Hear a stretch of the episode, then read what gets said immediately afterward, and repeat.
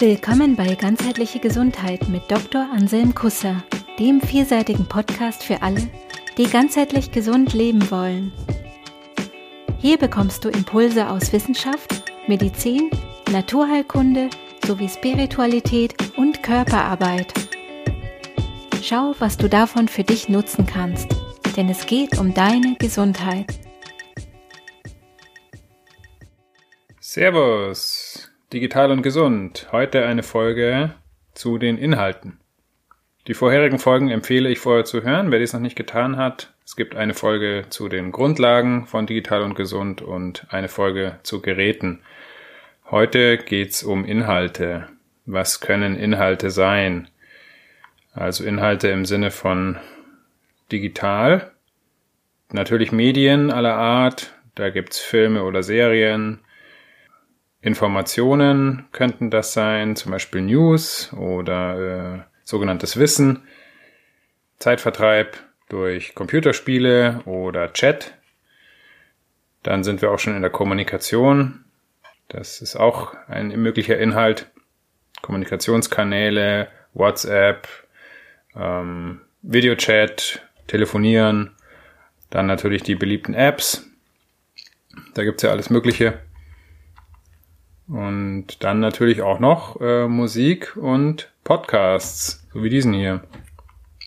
Ihr alle hört vielleicht diesen Podcast jetzt gerade auf einem digitalen Gerät, höchstwahrscheinlich. Die wenigsten werden sich den ähm, auf Kassette überspielt haben. Also all diese Inhalte, was hat das mit unserer Gesundheit zu tun? Ja, die Frage ist mal wieder ganz einfach. Nachdem ich solche Inhalte konsumiert habe, nachdem ich sowas genutzt habe, wie fühle ich mich danach? Fühle ich mich vital, gesund oder irgendwie anders? Und das Fühlen ähm, ist ganz wichtig, meine Gesundheit zu fühlen. Gesundheit funktioniert meiner Meinung nach nur in Eigenverantwortung und auch nur in bewusster Wahrnehmung meines Selbst, meines Körpers, meines Geistes, meiner Seele, meiner Ganzheit und, und, und abhängig davon, was meine Definition von Gesundheit ist und von Vitalität. Und dazu muss ich das fühlen, wie es ist. Also meine Sensorik brauche ich dazu. Das kann dann zum Problem werden, ähm, wie ich ja schon mal angedeutet habe, auch in der vorherigen Folge über Geräte, wenn ich jetzt eine Fitness-App zum Beispiel benutze, um meine Gesundheit äh, einzuschätzen und mich da einer dauerhaften äh, Gesundheitskontrolle irgend so einer App oder einer Technik äh, unterwerfe, dann führt es, denke ich, eher davon weg, dass ich da lerne, äh, mich gut zu spüren und ähm, dann auch beurteilen kann, ob ich mich gut fühle oder nicht. Also ich komme aus der Übung. Alle Sachen, die wir nicht benutzen an unserem Körper, die degradieren irgendwann die wichtigen Sachen weniger schnell als die eher nicht so wichtigen, aber das trifft mit allen Sachen zu. Also alles, was lebendig gehalten werden will, sollte geübt werden, sollte benutzt werden. Also, wie fühle ich mich danach, nachdem ich äh, Medien konsumiert habe, nachdem ich News konsumiert habe, nachdem ich äh, gezockt habe, nachdem ich äh, kommuniziert habe, nachdem ich sogenanntes Wissen mir reingezogen habe, nachdem ich mir Musik reingezogen habe oder einen Podcast? Brauche ich es danach unbedingt wieder, um mich irgendwie zu fühlen? Wenn ja, dann gibt es vielleicht die Gefahr einer Abhängigkeit, einer Sucht. Ich meine, diese ganzen Sachen gab es ja früher auch schon. Ne? Also Filme, Serien hat man im Fernseher geschaut, News gab es im Radio oder auch im Fernsehen oder in der Zeitung. Spiele waren Gesellschaftsspiele oder dann Computerspiele am Computer. Da hatte man einen Computer zu Hause stehen. Ich kann mich noch erinnern, erste Personal Computer, den mein Vater besorgt hatte, das war so einer, wo nur Buchstaben, also ASCII-Zeichen am Bildschirm waren. Und da gab es so ein Spiel, wo man mit so einem Buchstaben durch so aus Strichen und Punkten gebastelten Labyrinths läuft. Das hieß Rock und da musste man dann so Sachen finden und so. Das war ziemliche krasse Sache damals und äh, Zockerei und dann kamen die ersten 3D-Spiele, Eye of the Beholder, so Adventure-Spiele, Fantasy. Und ja, das war schon sehr einnehmend. Also ähm, hat absolut Suchtpotenzial. Und wir werden auch noch sehen, dass das äh, nicht zufällig so ist.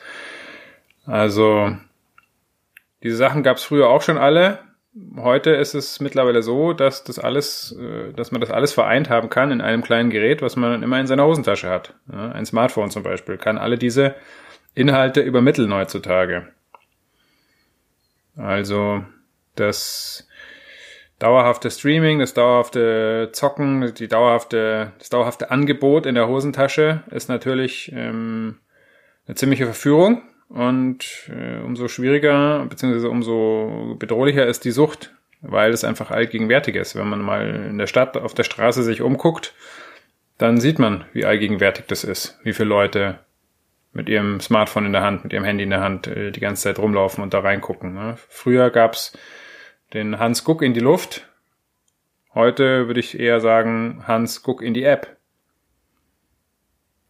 Also das nimmt schon epidemische Ausmaße an. Also es gibt Ärzte, die sagen, nach der, nach der Fastfood-Epidemie für den Körper kommt jetzt die Fastfood-Epidemie für den Geist. In Form dieser ganzen Digitalisierung und dieser ganzen omnipräsenten Smartphones und Geräte.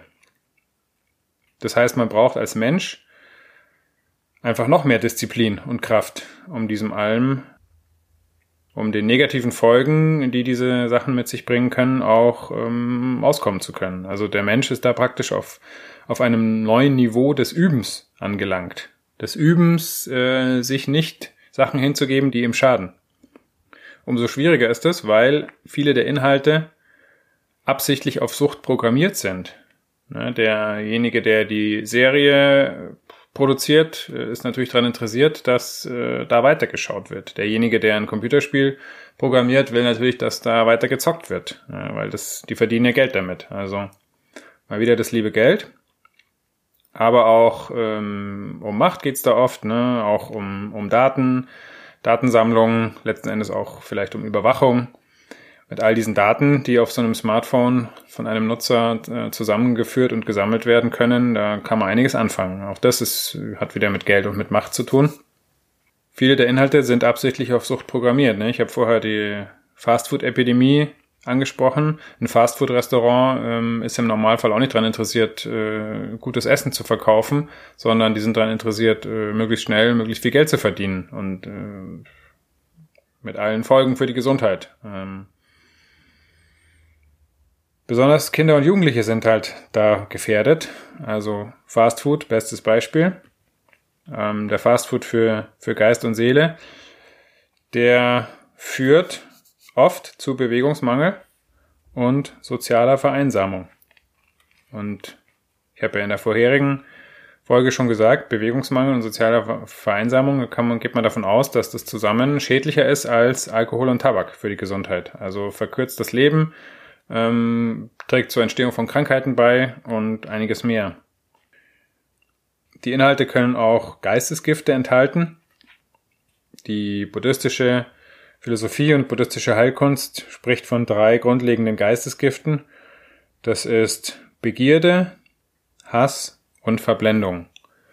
Und der aufmerksame, regelmäßige Hörer meines Podcastes ähm, weiß mittlerweile, dass ich davon ausgehe, dass Körper und Geist und auch Seele direkt zusammenhängen und sich gegenseitig beeinflussen. Das heißt, Geistesgifte vergiften den Geist und dadurch auch den Körper.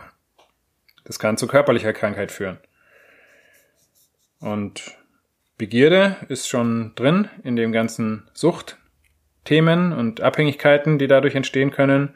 Hass wird oft inhaltlich übermittelt. Ne? Ähm, Hate Speech, ähm, Facebook, irgendwelche Hassschürereien, äh, gegen andere. Und Verblendung steckt überall drin irgendwo, weil es einfach von, von dem realen Leben, von dem analogen Leben letztendlich ablenkt.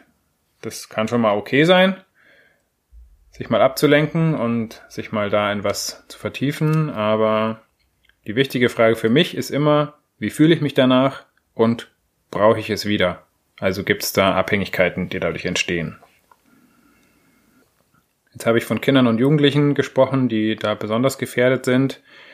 Das ähm, liegt daran, dass die noch voll in ihrer Gehirnentwicklung sind. Also das Gehirn entwickelt sich ähm, bis zum 20., vielleicht 25. Lebensjahr aktiv und ähm, es ist auch mittlerweile bekannt, dass es lange dauert, bis Jugendliche ähm, die Regulationsmechanismen im Gehirn haben, damit die eine eigene Abhängigkeit überhaupt erkennen können und da auch selbst aktiv dagegen wirken können. Das ist auch unter anderem ein Grund, warum zum Beispiel ähm, der Führerschein erst so spät gemacht werden kann. Das, die, das hängt auch mit diesen, diesen Regulationsmechanismen im Gehirn zusammen, die dann erst später entstehen. Also dies, das, das eigene Erkennen von, von negativen Auswirkungen, die im Zusammenhang mit dem Be Belohnungssystem stehen. Also eine, eine Sucht ist ja erstmal was, was ein Belohnungssystem im Körper auslöst. Ich habe ein gutes Gefühl, das geht dann weg und dann falle ich in ein Tief und dann brauche ich wieder das gute Gefühl und so entsteht die Sucht.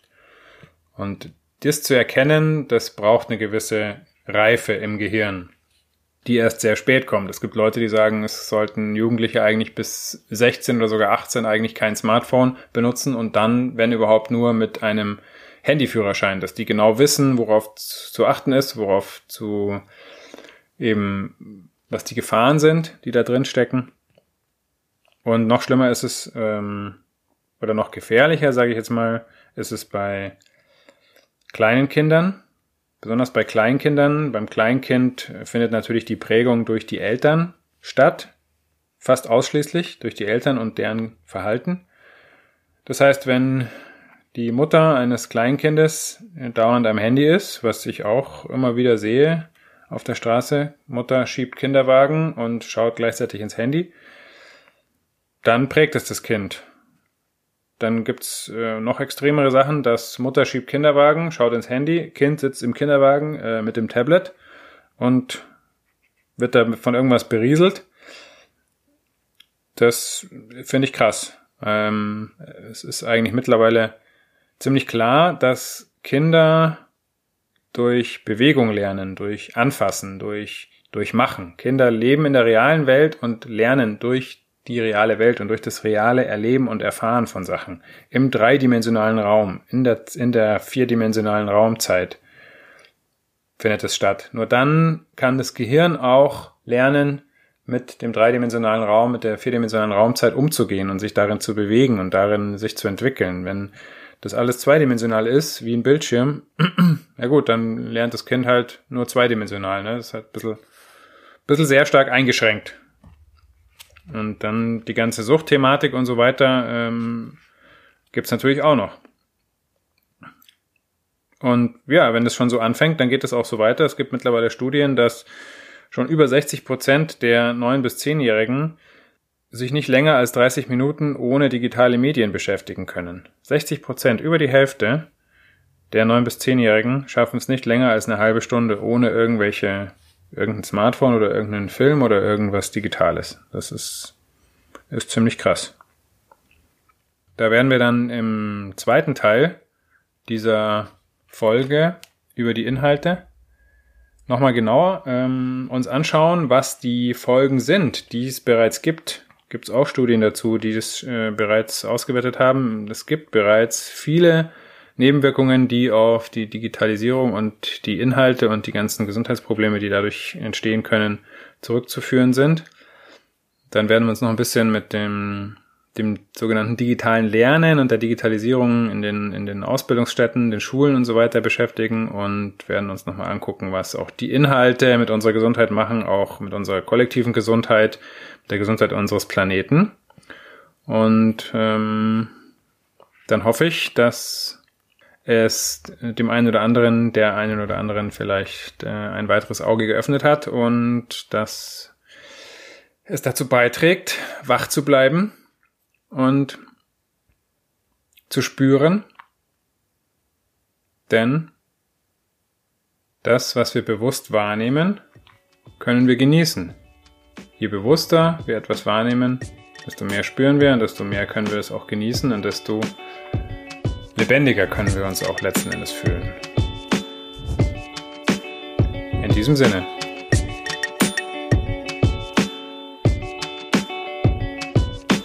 Cool, dass du bei dieser Folge dabei warst. Wenn sie dir gefallen hat, abonniere den Podcast. Infos zum Podcast findest du in den Show Notes jeder Episode. Interessiert dich ein bestimmtes Thema oder hast du Feedback? Dann schreib uns Gibt es ein gesundheitliches oder persönliches Thema, das du angehen möchtest? In einem kurzen, kostenlosen Vorgespräch kannst du gemeinsam mit Anselm herausfinden, ob eine Zusammenarbeit Sinn macht. Den Kontakt zur Praxis für ganzheitliche Gesundheit findest du auf praxis-kusser.de.